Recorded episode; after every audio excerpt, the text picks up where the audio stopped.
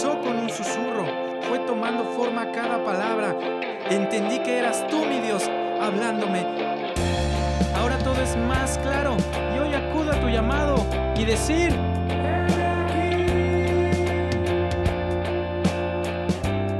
Mas el ángel del Señor lo llamó desde el cielo y dijo, Abraham, Abraham. Y él respondió, heme aquí. Bienvenidas y bienvenidos a Somos Altar. El día de hoy estamos muy contentos, muy felices porque se encuentra con nosotros nuestra gran amiga Berenice. Berenice, ¿cómo estás? Muy, muy bien, gracias a Dios. Me, me da demasiado gusto el, poder estar con ustedes en este día. De verdad, pues estamos aquí ya presentando el segundo episodio de Somos Altar. Para los que ya nos conocen eh, más o los que aún no nos conocen, también vamos a comentar eh, realmente cómo es esta dinámica. Eh, básicamente, lo que nosotros compartimos en, esta, en este espacio dentro de Altar de Vida, dentro de Inspiración, es conocer aún más de cerca a estas personas, a estos creyentes, a estos hijos de Dios que han tomado la decisión verdaderamente de obedecer y de seguirle a nuestro Padre Celestial. Así es que, Veré, el día de hoy, eh, pues te tocó la invitación a ti. Espero que estés más que lista, más que preparada, porque pues nos vas a dejar entrar a parte de tu vida, de lo que has sufrido, de, lo, de tus alegrías, de lo que te emociona y pues vaya, eh, puede que por ahí tengamos hasta una conquista, ¿no? De quien nos esté escuchando, no lo sabemos. Pero vamos a ver, Bere, dime, em, ¿cómo es que decide una joven de 26 años de edad? Recuérdame, ¿cuántos años tienes? 23. De 23, todavía está muy joven, de hecho. ¿Cómo es que decide una joven de 23 años servir a Cristo? Bueno, eh, yo recuerdo que cuando tenía como siete años, eh, mi familia se convirtió a Cristo. Pero pues obviamente yo era así como que muy pequeña y de repente, no es que no entendiera de qué trataba esto, pero pues obviamente no era como que algo muy, muy genuino. Eh, entonces, este, pues yo trataba de vivir conforme a, a lo que mis papás me decían, a lo que de repente le, eh, leía o escuchaba en las clases dominicales. Desde los siete años. Eso desde los siete años. Ajá. Pero, pues obviamente no, no era como que una decisión concreta, sino que cuando tenía como 11 años, yo, yo siempre era así como que me gustaba andar de aquí para allá, ver qué hacían aquí, ver qué hacían allá. Tenía 11 años cuando eh, en los, los, jóvenes de la iglesia tenían un evento. A mí me gustaba andar con los jóvenes porque mis hermanas son, eh, eran como, son, bueno, son un poco más grandes que yo y ya estaban en el grupo de jóvenes. ¿Cuántos años? ¿Cuántos años? Dinos, dinos. Aquí es con eh, edades. Ellas tenían como 16 y 20, me parece. Entonces, pues yo decía, yo quiero ir con ellas, pero yo con 11 años pues no podía pertenecer todavía al grupo de jóvenes. Son tres hermanos, o sea, tú eres la tercera. Ah, somos cuatro. Ah, son cuatro, ok. ¿Y los cuatro andaban juntos? Este, casi siempre, pero no tanto. a mí no me dejaban así como que estar con ellas todo el tiempo. Porque eras la menor. Sí, porque era la más chiquita y porque pues digamos que todavía no alcanzaba el rango de edad para entrar al grupo de jóvenes. Ok, ¿a partir de qué año pertenecías al grupo de, joven, de jóvenes en, en tu congre? Año, ay, no recuerdo el año, pero... ¿De cuántos años? ¿Cuántos años debías de tener para poder estar en el grupo de jóvenes? Eh, como 15, 15 años. Y tú tenías 11. 11. no, pues sí, estabas muy pequeña, pero querías estar en el grupo de jóvenes, pues vaya por eh, estar con la gente o porque estabas plenamente convencida de que pues ahí podías, no sé, aprender más de Dios, o no, no sé cómo se lo pintaban o cómo te lo pintaban en esa época. No, porque quería estar cerca de, de todos los jóvenes, porque veía que ellos hacían muchas cosas que a mí no me dejaban hacer. Ah, ok. ¿Cómo? ¿Qué, qué, qué son esas cosas que no te dejaban hacer? ¿Participar dentro de la iglesia activamente, eso? Este, no, que salían a, eventos, eh, hacían convivencias y cosas así. Entonces a mí me llamaba mucho la atención estar con ellos. Ay, yo quiero estar ahí, yo necesito estar ahí.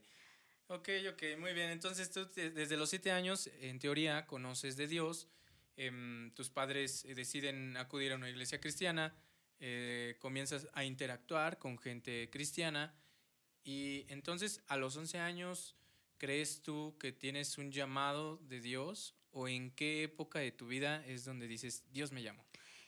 Bueno, eh, digamos que mencioné lo de los 11 años porque fue una época que marcó totalmente mi vida. Ah, fue cuando yo comencé a eh, interesarme más por las cosas de Dios. Y como te decía, yo siempre trataba de estar con los jóvenes. Eh, recuerdo que a esa edad, aquí en Toluca, hubo un, un evento, un evento masivo que duraba una semana, en el que los jóvenes que venían eh, salían a las calles, predicaban, hacían pantomimas, eh, obras de teatro, cantaban y cosas así, con el único fin de alcanzar más almas para Cristo. Un evento evangelístico. Ajá. Entonces, eh, al venir yo a ese evento, que fue la primera vez que convencí a mis papás para que me dieran permiso de venir con mis hermanos, mis hermanas, perdón, este, en ese evento una espinita en mi corazón comenzó a, surgir, porque comencé a sentir esa necesidad de conocer más a Dios. Que fue a través del evento que tú dices, siento algo y ese algo me está impulsando a hacer cosas diferentes. Estamos hablando que cuántos años tenías ahí? 11 años. 11 años. Desde a los 11 años Dios puede comenzar a dirigir la vida de prácticamente un niño o una niña todavía? La respuesta es sí. Coincidimos ambos, creo yo, en que la respuesta es sí. Muy bien, entonces estás en el evento, en este evento eh, que era organizado por, por, tu iglesia, o cómo te enteraste del evento, qué, qué, qué sucede exactamente ahí.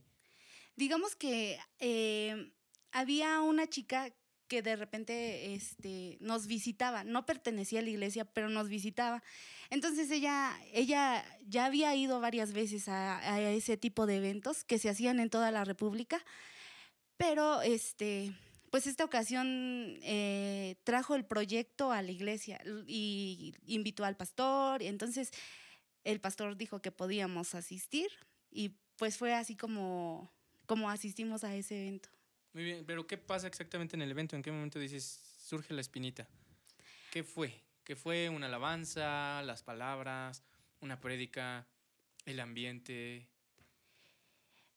Fue, fue todo. Eh, me pude dar cuenta que el ambiente de allí era totalmente diferente, que, mm, que lo que hablaban a la gente era en realidad algo que transformaba. Entonces en ese momento fue como que yo comencé a interesarme por todo lo que, lo que escuché, por las alabanzas que cantaban, mm, comencé a, a, tener como la necesidad de saber más acerca de Dios. Ok, estamos hablando de que viene la presencia de Dios y comienzas a tener tu contacto con la presencia de Dios y eso inquieta mucho tu ser y, despierta algo dentro de ti. Al, inicio de, esta grabación estábamos leyendo un versículo, eh, mismo en el cual al final este siervo dice, heme aquí. En la mayoría de las vidas de los hijos de Dios, si no es que de todas, y ojo, estamos hablando de los hijos de Dios, de los hijos de Dios, no solamente de los creyentes, hay un tema específico en el cual toman la decisión de voltear a un lado, mirar hacia arriba, dependiendo de donde escuchan la voz de Dios, y le dicen, heme aquí. En la vida de, de, Bere, nos gustaría saber en qué momento Dios te dice, em, Dios te llama, Dios te indica, eh, y, Berenice responde M aquí, porque cabe señalar que hoy más que nunca es muy complicado que un joven tome esta decisión, ¿no? Si en la vida de nosotros como adultos es, es, complicado, en la vida de un joven es más, porque tienes que dejar muchas cosas. Nos gustaría saber en qué momento o cuál es ese parteaguas de tu vida en el antes y después de Cristo, por decirlo de alguna forma, porque ya nos comentaste que desde los siete años, es decir, prácticamente desde que tienes memoria, pues todo tu ambiente ha sido cristiano, ¿no? O sea, no, no tuviste que conflictuarte con, ah, con las decisiones que tenías que tomar y al contrario, tú te querías acercar aún más a la iglesia. Entonces, cuéntanos, a ver, cuéntanos, nos gustaría saber en qué momento tú le dices a Dios, heme aquí. Bueno, cuando yo tenía como 15 años, eh, en la iglesia hicieron un llamado. Eh, en ese tiempo no había quien, quien este, cantara. Y dijiste, yo salgo al quite. Y Aquí yo, está mi voz. Y sí, dije, en ese momento yo dije, ah, pues a mí me gustaría, no sé cómo hacerlo, pero quiero hacerlo. Entonces yo le dije a Dios, yo quiero hacerlo, Señor, no sé hacerlo. De hecho, fui la única persona que se acercó y fue en ese momento en que decidí eh, rendir mi vida a Cristo. En, eh, fue ese momento en que le dije, heme aquí, yo voy a servirte durante el tiempo que me des de vida. En a los 15 años. A los 15 años, una señorita decide decirle a Dios, eh, haz de mí lo que tengas que hacer prácticamente y guíame en el camino, ¿no? Porque estás diciendo que no sabías cómo hacerlo. Sin embargo, pues quiero pensar que fuiste aprendiendo, digo, yo te conozco, he oído tu voz y sé que no cantas nada mal, al contrario, cantas muy, muy bien. Em, y entonces ahí fue donde tú decides participar, ahora sí, de una forma activa en tu iglesia, en tu congregación, y después, ¿qué más sucedió? Sí, así es. Bueno, después pasó que, que como todo joven, no estaba yo como en una época donde sí quería seguir sirviendo a Dios, sí quería seguir cumpliendo lo que le había dicho, eh, eh, eh, heme aquí, yo voy a servirte, sí quería seguir haciéndolo, pero también me sentía como muy atraída por el mundo. Por el mundo. Entonces, este, pues hasta cierto punto como que llegó un, llegaron unas épocas, unos años en los que de repente como que me estaba comenzando a desenfocar un poco. ¿Se, podría decir que en algún momento estuviste caminando lejos de Dios?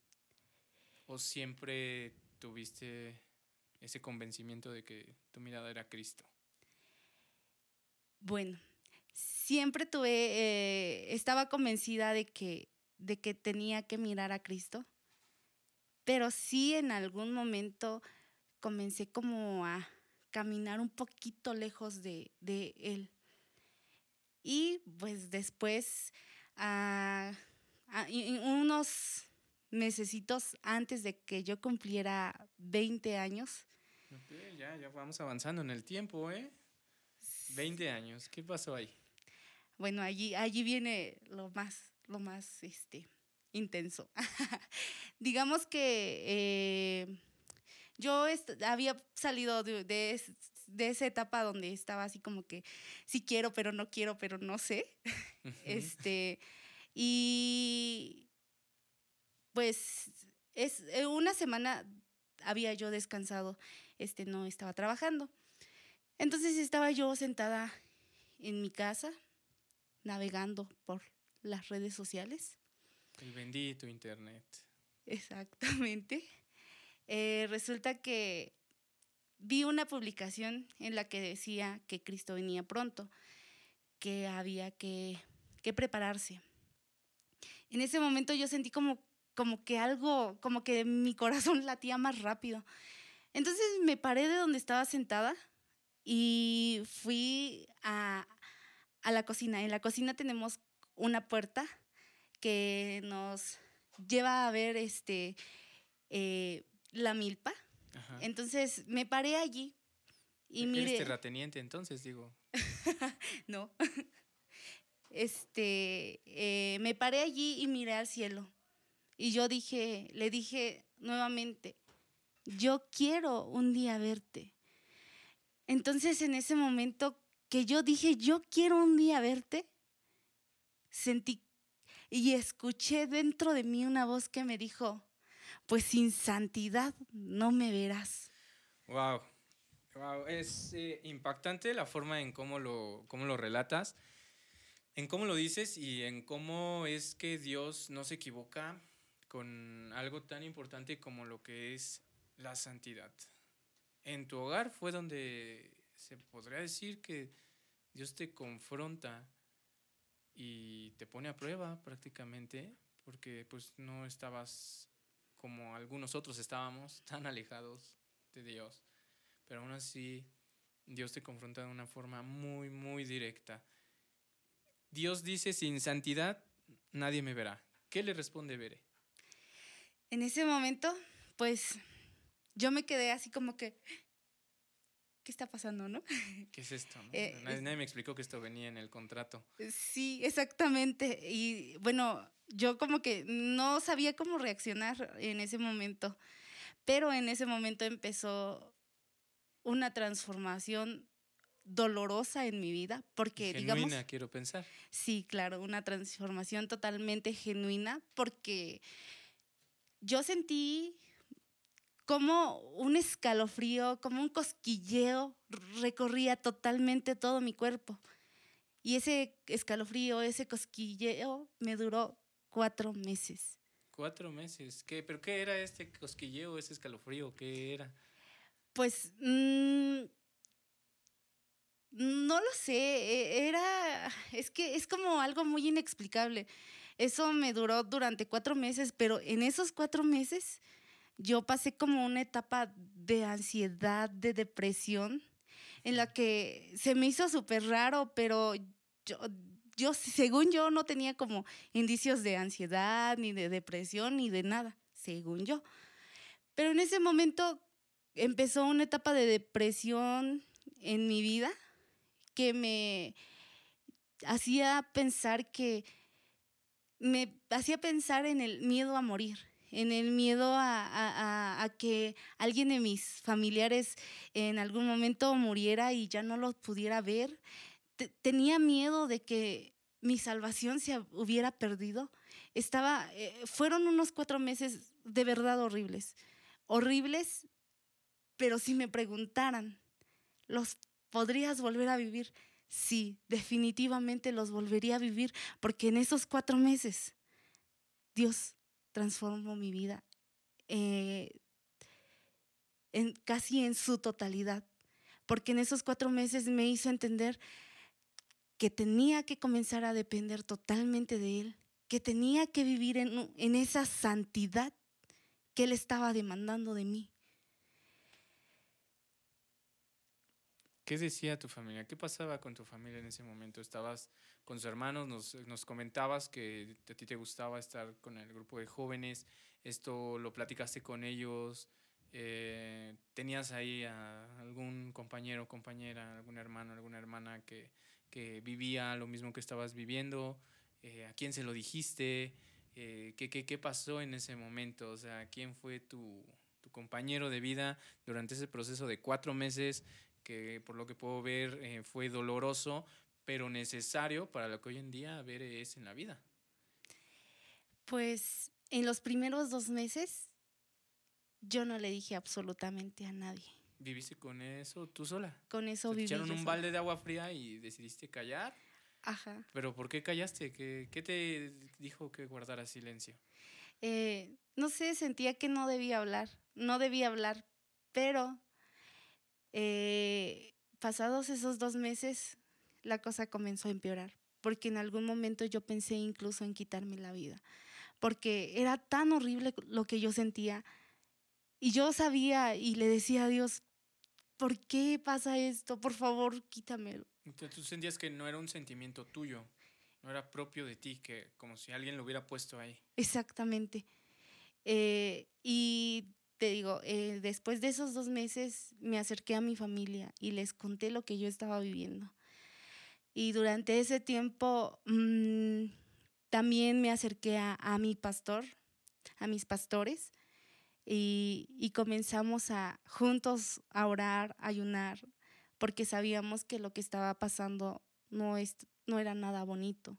Claro, aunque tuviste, comenzaste a tener un tiempo de intercesión cercano con tus familiares y con tus pastores. Qué lindo, es hermoso. el, el escuchar cuando una persona necesita ayuda y a quien le pide la ayuda, eh, pues siempre están ahí, ¿no? Entonces, la es, es algo muy lindo. Pero, ¿de, que, ¿de dónde es que había venido esta depresión? ¿Qué lo, qué lo originó? ¿Por qué es que la tenías? Era, es algo que, por como lo veo, era necesario que pasaras, pero ¿de dónde vino? Bueno, esto nadie lo sabe. Es, es la segunda vez creo que escucho eso, Eh, no de ella, sino de, de las personas que han estado aquí en, en, este, en este maravilloso podcast. Pero venga, a ver, ¿qué es eso que nadie sabe? Bueno, nadie, nadie sabe la razón. Todos conocen eh, el que pasé por esta situación, pero nadie, nadie supo la razón. bueno, pues la razón fue simplemente esta. Eh, hubieron dos, dos cosas. Cuando yo terminé la prepa, eh, pasó que yo estaba súper emocionada porque según yo iba a, a seguir estudiando. Y resulta que, que cuando era el día que tenía que hacer el pago para, para hacer el examen, eh, alguien me dijo, no, yo no te voy a poder ayudar. Y yo estaba tan emocionada y era así como que... mi- de- en ese- sueño y se, se vio detenido, ¿no? Sí, se vio tan frustrado que en ese momento comencé a como a sentirme muy, muy triste y sentí que todo mi mundo allí se acababa. Tu futuro. Mi futuro, exactamente. Esa fue una. eh, que, y después, eh, digamos que estas dos cosas se juntaron y, y explotaron después. Yo, como toda chica, era así como que una chica súper en- enamorada del amor, ¿no? Ya saben. En busca de su príncipe azul. Exactamente, Ok, andaba en busca de su príncipe. pero no lo encontré. No lo encontré. ¿Ya lo encontraste? No, todavía Aún no. no llega, chicos, aún no llega. Y bueno, digamos que em, a mí me agradaba tanto un chico. Era así como que, ay, es el chico perfecto para mí. Pero resulta que este chico, pues, nomás nunca me hizo caso. Pero yo ya toda ilusionada, ya Ya, te sabes, veías con hijos, casada, casi, de casi. vacaciones. Sí, casi, casi, no, no sabes. Eh, resulta que pasó el tiempo, dejé que pasara un año, ya saben, el enamoramiento dura así como un año, ¿no? Entonces yo estaba súper, lo, lo endiosaba casi, mm, y, ¿Lo y idolatrabas? Casi, casi. Wow. Y empecé a ver como que sus defectos, y empecé a ver que salía con más chicas, y empecé a ver ¿Era de tu escuela? ¿De dónde? de mi iglesia. Ok, hay que prestar atención con los jóvenes de la iglesia que salen con diferentes chicas. Muy bien, lo idolatrabas, acababas de perder la oportunidad de tener un futuro con certidumbre aparentemente en cuestión de educación o de superación. Y después de un año de enamoramiento, ¿qué pasa? resulta que me entero que él estaba súper interesado en mi amiga, en una de mis mejores amigas. O sea, yo sé que él Como no... de película. Sí, yo sé que él no tenía la culpa y que yo en algún momento pues no tuve que haberme hecho tantas ilusiones, ¿no? Éramos amigos, nos llevábamos bien y todo, pero pues yo ya estaba bien ilusionada. Entonces, en ese momento dije, ay, qué triste. Me dio una tristeza horrible porque, no sé, sentí, sentí nuevamente que mi mundo se derrumbaba. Pero ahora en otro aspecto de tu vida. Ajá. O sea, ahora emocionalmente se derrumba, em, ¿cómo podríamos decir? Eh, económicamente o socialmente se derrumbaba también con la escuela y es allá donde se provoca todo este tema de, de tu ansiedad y de, del querer ya no seguir viva prácticamente, aún a pesar de que, de que Dios em, te había dicho algo, ¿no? Te había dicho que, que te esforzaras en cuanto a tu santidad. ¿Cómo superaste esta parte? Sí, ya nos dijiste, que estuviste en oración con tus pastores, que lo comentaste con, gente allegada a ti, que estuvieron orando, que estuvieron intercediendo. Pero siempre hay algo que verdaderamente conecta o desconecta, eh, o nos conecta o nos desconecta de la presencia de Dios. Pero, ¿qué fue eso que a ti te conectó? Bueno, lo que a mí me conectó fue que, eh, digamos que mientras estuvo en la etapa, estuve en la etapa de depresión, eh, alguien, no supe quién, mm, busqué y busqué quién me había enviado tal audio, pero no encontré quién me había enviado el audio. ¿Por WhatsApp? Por WhatsApp. Ok, te llega un audio. Un audio en el que Dios estaba hablando a mi vida súper, súper claro. Y me dijo, estas dos cosas que jamás se me van a olvidar. Cuando estés en el suelo, solo tienes dos opciones. O te quedas tirada o te levantas. Y eso fue así como de, es cierto, estoy abajo, pero necesito levantarme. No puedo quedarme en donde estoy en este momento. Si quiero hacer algo diferente, no puedo quedarme aquí. Sin duda alguna hubo una intervención sobrenatural al, que tú recibieras este tipo de mensaje y más porque nos estás diciendo después de años que, que no lo habías contado tan sinceramente como lo estás contando ahorita, ¿no? Entonces hubo un, algo verdaderamente sobrenatural en tu vida en el momento en el, en el que te sentías de esa forma. Eh, a través de ese audio tú decides levantarse. Yo recuerdo eh, a Elías cómo se sentía en esa, en esa cueva y viene el ángel y le dice, levántate. Entonces, en, una sola palabra Dios te dice, levántate. ¿Qué decide ver en ese momento? Pues decidí levantarme y hubo, o sea, después de, ese audio tan decisivo, como al día siguiente, ah, no, como ocho días después, eh, yo ya iba para abajo de nuevo. Y fue cuando tenía el pensamiento de quitarme la vida. Pero ah, yo le dije a Dios, un día sábado por la mañana, y me acerqué al Señor y le dije, ¿sabes qué, Señor? Yo ya no puedo más. No puedo con esto que siento, no puedo con esto que tengo.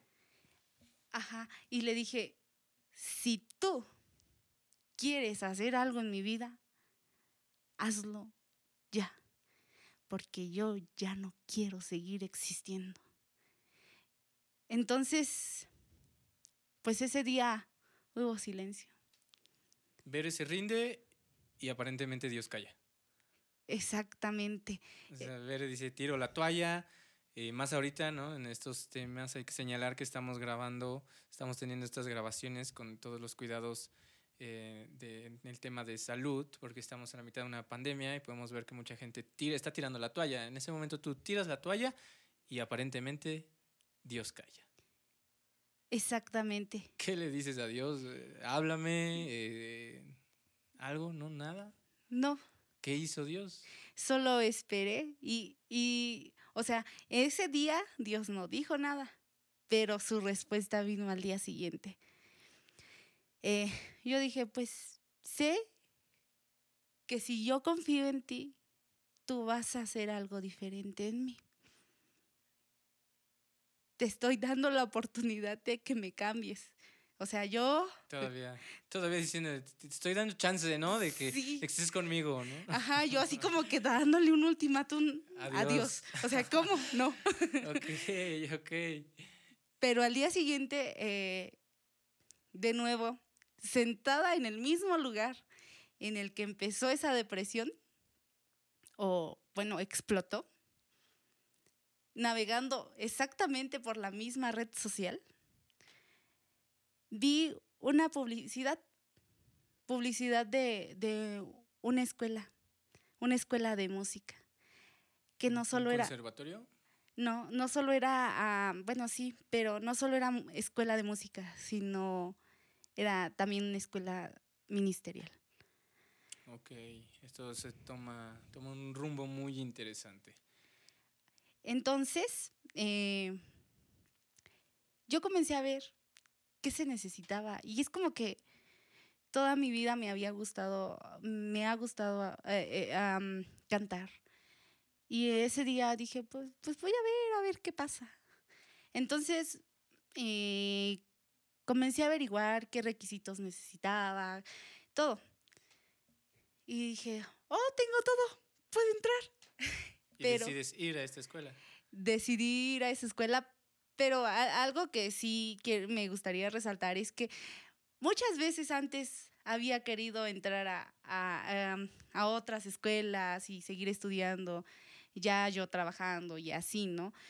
Pero siempre, siempre yo ponía pretextos de, ay, es que, ¿y luego cómo voy a pagar? Y es que, si no me alcanza? El dinero, la distancia, el lugar. No cabe señalar que Bere nos visita desde dónde, desde dónde vienes. Desde Temuaya. ¿Y dónde estaba la escuela donde estabas tomando ahora decidir asistir? En la nueva Oxtotitlán. Bastante retirado, creo yo. Pero tú decides afianzarte en Dios y vas, o gana la duda y dices, mejor aquí me quedo. No, decidí que si Dios había puesto eso, e, e, esa publicidad de frente de mí, tenía que tomarla. Entonces, esa noche, esa misma noche, yo hablé con mis papás y les dije, quiero ir. Me dijeron, ¿vas a poder? Sí, sí voy a poder. Primera barrera, ¿no? Sí, sí, de verdad, eso fue. Incluso yo se los dije, no es posible que me pongan esto. Eh, pero pues era una prueba más para saber que realmente tenía que ir allá. Entonces, eh, comencé a buscar más información, fui a preguntar y me inscribí. Decides inscribirte en esa escuela ministerial y musical y ahí es a donde comienzas a especializarte, por decirlo de alguna forma, en todo lo que hoy en día conocemos de Bere. ¿De esa manera fue como sucedió? ¿O dentro de la escuela qué pasó? Bueno, cuando digamos que empecé a ir a la escuela, eh, comencé a como en las clases ministeriales, yo sentía como Dios iba transformando algo en mí. Yo sentía como pensamientos, barreras que yo tenía en mi cabecita comenzaron a desprenderse de mí y estoy totalmente segura de que esa escuela era el medio que Dios, eh, de Dios para poder ir restaurando poco a poco mi vida. Ok, Dios puede, nos damos cuenta que Dios puede ocupar cualquier instrumento. En este momento estamos viendo una escuela, comenzaste a, a dejar pensamientos de depresión, pensamientos de, suicidio, que yo sé que eh, algunos de nosotros en algún momento llegamos a pasar, quizás gente que nos está escuchando, hermanos, amigos, conocidos que están escuchando en este momento esta, esta situación, es válido tener esos pensamientos, a veces son eh, juzgados o criticados, pero sinceramente muchos llegamos a pasar por esto. Y me doy cuenta que en tu vida Dios jamás te dejó solo, eh, que sola, perdón, jamás te deja sola y, y te extiende la mano. Y, pero algo que me, me, causó una duda, tú dices algo, Dios comienza a transformar algo dentro de mí en esta escuela. Pregunta, pregunta seria, ¿esa transformación fue, ¿cómo la, la catalogas tú? ¿Fue algo muy rápido y, y, sin dolor? ¿O algo muy rápido y con dolor? ¿O algo muy lento o con dolor? ¿Cómo lo, cómo lo, lo percibes tú? Eh, fue una transformación, es que no fue ni tan rápida, pero tampoco fue tan lenta. Y sí dolió. Duele. Ojo, las transformaciones que Dios hace en nosotros sí duelen y valen la pena. Sí, claro que siempre valen la pena. Completamente valen la pena. Para toda aquella persona que nos está escuchando en este momento y que está diciendo, he pasado por tantas pruebas, he pasado por tanta carencia, he tenido que negar tantas cosas o negarme a tantas cosas, déjame decirte a ti, amigo, amiga, que nos estás escuchando, duele y va a doler y va a seguir doliendo, pero la enorme ventaja que tenemos es que Dios está con nosotros, Dios se convierte en nuestro todo. Y yo es lo que puedo percibir en este momento, Bere, que Dios se comenzó a, formar en tu todo. Dejaste de idolatrar a un chavo, dejaste de idolatrar una escuela, y yo no sé cómo fue tu entrar a la escuela que ahora nos estás comentando, eh, pero dejaste de ver con tus ojos naturales y comenzaste a ver con los ojos espirituales. Y es, es ahí a donde Dios comienza a desarrollar el enorme potencial que tú tienes. ¿Cuánto tiempo estuviste en esta escuela? ¿Qué pasó durante todo ese periodo o al final de tu estancia en esta escuela? Estuve como, como dos años y medio. No terminé, pero eh, sabía, supe que esa era la voluntad de Dios, que no, um, o por lo menos en ese momento, que no la terminara. Yo no sé si en algún momento Dios me dice, regresa, y yo estoy totalmente dispuesta eh, eh, a, regresar, pero em, la verdad es que en mi tiempo en, en, en esa escuela fue un tiempo eh, muy, muy bonito, fue un tiempo de donde yo comencé a conocer muchísimas cosas acerca de música, acerca de, de, de Dios. Ya en la iglesia estaba siendo formada, pero eh, todavía el asistir a esta escuela me dio como una perspectiva totalmente diferente. Wow. Muy interesante, de verdad. Muy, muy interesante. Pero ahora viene la pregunta del millón en este podcast. ¿Cuál es el llamado que Dios te hizo? Bueno, eh, todos tenemos un llamado muy específico y tenemos llamados como en común, ¿no? Claro. Dios a todos nos llama a servir. Todos somos llamados. A Dios, todo, Dios a todo mundo llama. Eso nos queda claro. Pero, a ver, ¿cuál fue el llamado de Bere? Eh, mi llamado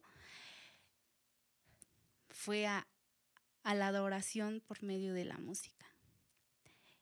Dios me llama a llevar su evangelio por medio de esto. Dios eh,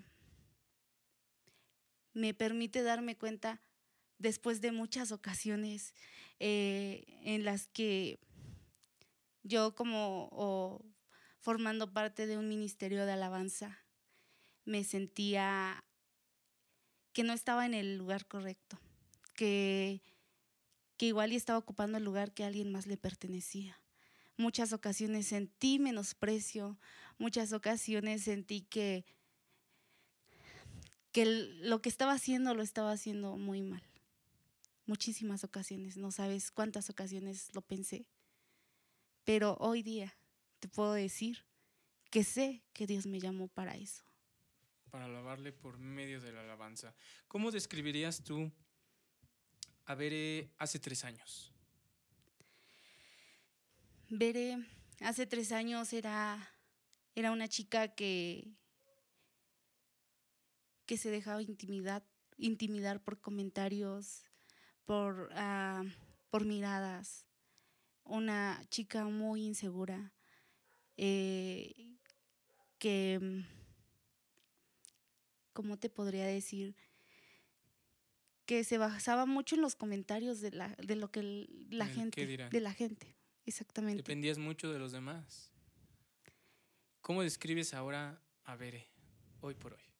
Hoy por hoy describo a, a una Bere totalmente diferente a la que era hace tres años. Bere ya no es la misma temerosa.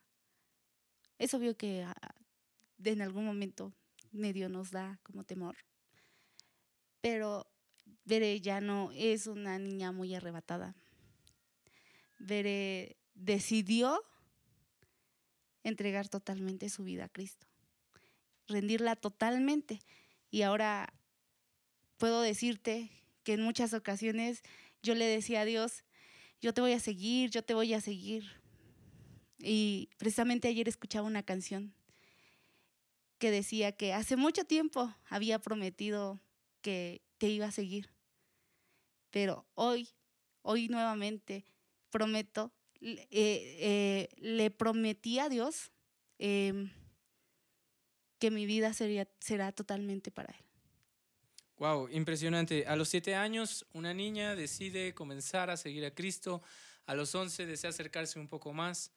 A los quince viene a tener una especie de mm, confrontación o el inicio de una confrontación real consigo misma. A los veinte, radicalmente recibe un llamado. ¿Y por qué? Ustedes estarán preguntando, gente amada que nos escucha, ¿por qué le preguntaba yo a ver cómo se describía antes y después, es precisamente porque llevamos ya un buen tiempo de conocerla y vimos cómo es que, que era en el pasado, cómo lo que ella lo está describiendo era quizás tímida, insegura, pero ahora vemos un pleno convencimiento de la fe en Cristo, un pleno convencimiento de que el paso que da, avanzando poco a poco, que algunos quisieran que fuera brincando, quizás ya fuera saltando ya, pero poco a poco van siendo unos pasos plenamente seguros. Y nos damos cuenta cómo hizo a un lado la depresión, a un, lado, a un lado el miedo, a un lado la frustración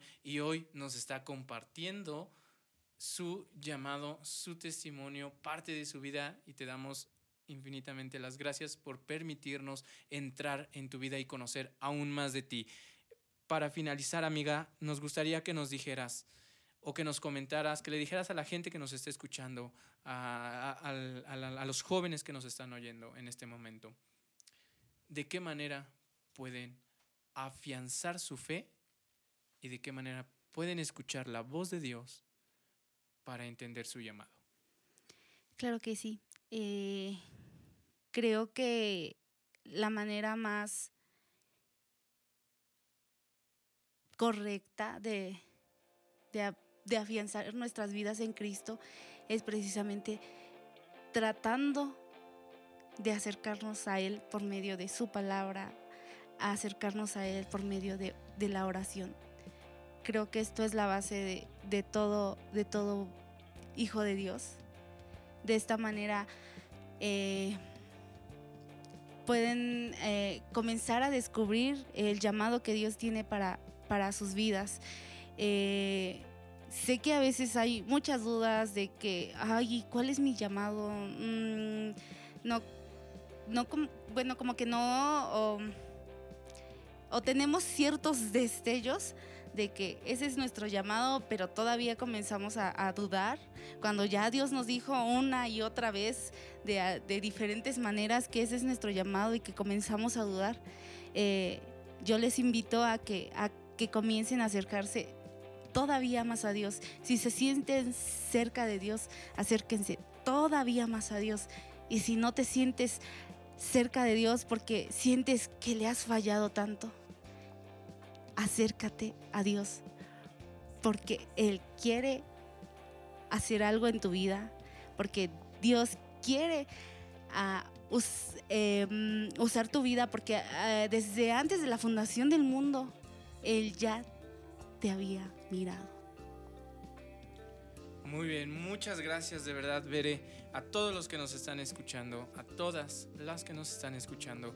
Recuerden, Dios les ama, Dios está ahí. Escuchemos su voz, preparémonos, esforcémonos porque es necesario. Así es que tú, amigo, amiga, desde el lugar donde estás, desde tu trinchera, desde tu iglesia, desde tu casa, desde tu familia, comienza a incitar el avivamiento en nuestra ciudad porque estamos viendo que son los tiempos decisivos para que verdaderamente despertemos.